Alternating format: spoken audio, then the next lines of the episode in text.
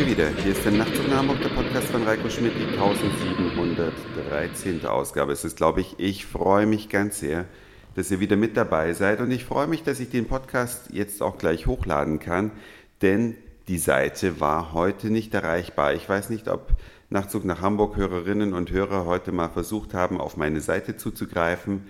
Seit circa einer Stunde, also seit circa 16 Uhr, läuft sie wieder. Und das, was ihr sonst verpasst hättet, das werdet ihr jetzt in meinem Podcast hören.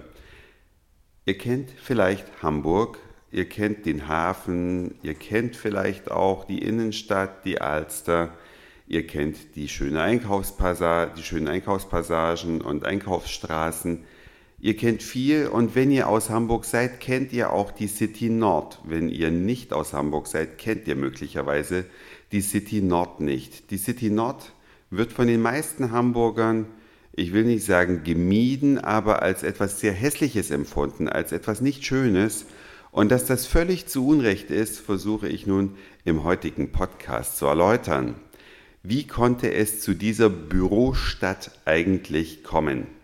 Es gibt oder gab damals, als der wirtschaftliche Aufschwung nach Ende des Zweiten Weltkrieges kam, natürlich Bedarf an Büroräumen und alle großen Firmen wollten gern ihre Büros natürlich in der Innenstadt, natürlich an der Alster, irgendwo, wo es schön und repräsentativ ist, nur das geht nur ganz begrenzt, denn ein äh, typisches Großunternehmen hat so circa Bedarf von 2000 Büroplätzen. Und jetzt kann man sich ausrechnen, wie viele Firmen um die Außenalster oder um die Binnenalster passen, ganz davon abgesehen, dass man dafür hätte wunderschöne Bausubstanz entfernen müssen, um diesen Bedarf an Büroraum zu decken. Und damals gab es einen kleinen Mitarbeiter bei der Baubehörde, der nach einer Amerikareise, die ihn ein bisschen inspiriert hat, gemeint hat, wir könnten eine Bürostadt bauen.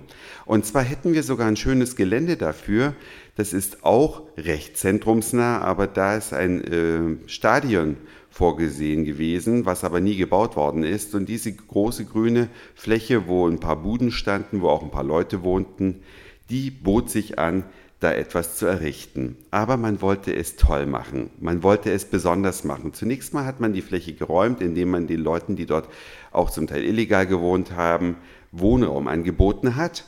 Und dann war die Fläche irgendwann frei. Und dann hat er gesagt, okay, es muss besonders sein. Kurz und gut, er war später sogar Oberbaudirektor von Hamburg und hat eine Bürostadt erschaffen lassen, die ein paar Regeln beachten musste. Die Gebäude sollten nicht zu dicht stehen, damit man sie auch alle bewundern kann. Es durften keine Zäune zwischen den Gebäuden sein, da ist nichts abgetrennt. Wenn man durch die Hafen City läuft, und das möchte ich nicht nur Touristen empfehlen, sich das mal in Ruhe anzuschauen, das steht in keinem Reiseführer, aber es lohnt sich komplett. Ich würde es auch vielen Hamburgern empfehlen, einfach mal in die City Nord zu fahren und da durchzulaufen, nicht mit dem Auto drumherum zu fahren, weil dann bekommt man einen völlig falschen Eindruck. Und diese einzeln stehenden Gebäude, die sollten jeweils für sich natürlich auch besonders sein. Deswegen gab es eine ganz simple Regel. Jedes Gebäude, was dort gebaut wird, jedes Bürogebäude, muss aus einem Architekturwettbewerb hervorgehen sodass es lauter Siegerentwürfe gibt, die heute in der City Nord stehen. Und über Geschmack kann man sich bekanntlich nicht streiten. Guckt es euch an, es gibt richtig tolle Gebäude darunter. Nicht alle gefallen mir, aber seitdem ich neulich an einer Besichtigung da teilgenommen habe, hat sich mein Bild von der City Nord komplett gewandelt. Und eines der Gebäude, um das soll es heute ein bisschen genauer gehen, das haben die hamburgischen Elektrizitätswerke damals bauen lassen. Das HIW-Gebäude, heute Vattenfall-Gebäude, das wurde vom dänischen Architekten Arne Jakobsen gebaut und Nachtzug nach Hamburg Hörer, die schon ein bisschen länger mit dabei sind, die erinnern sich vielleicht schon an eine Ausgabe über Arne Jakobsen vor vielen Jahren.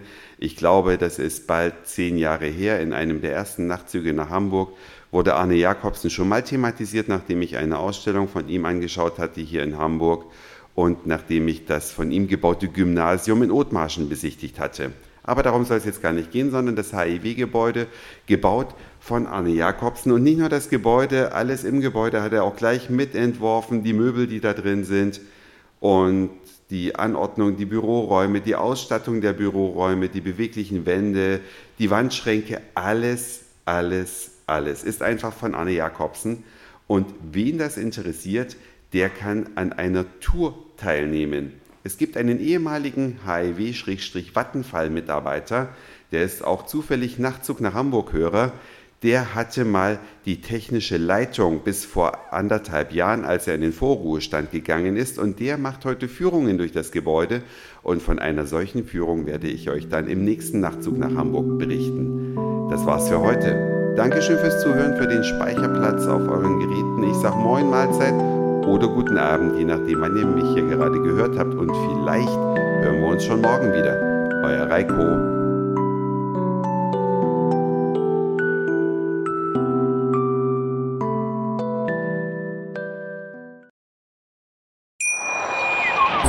Schatz, ich bin neu verliebt. Was? Da drüben. Das ist er. Aber das ist ein Auto. Ja, eben. Mit ihm habe ich alles richtig gemacht. Wunschauto einfach kaufen, verkaufen oder leasen. Bei Autoscout24. Alles richtig gemacht.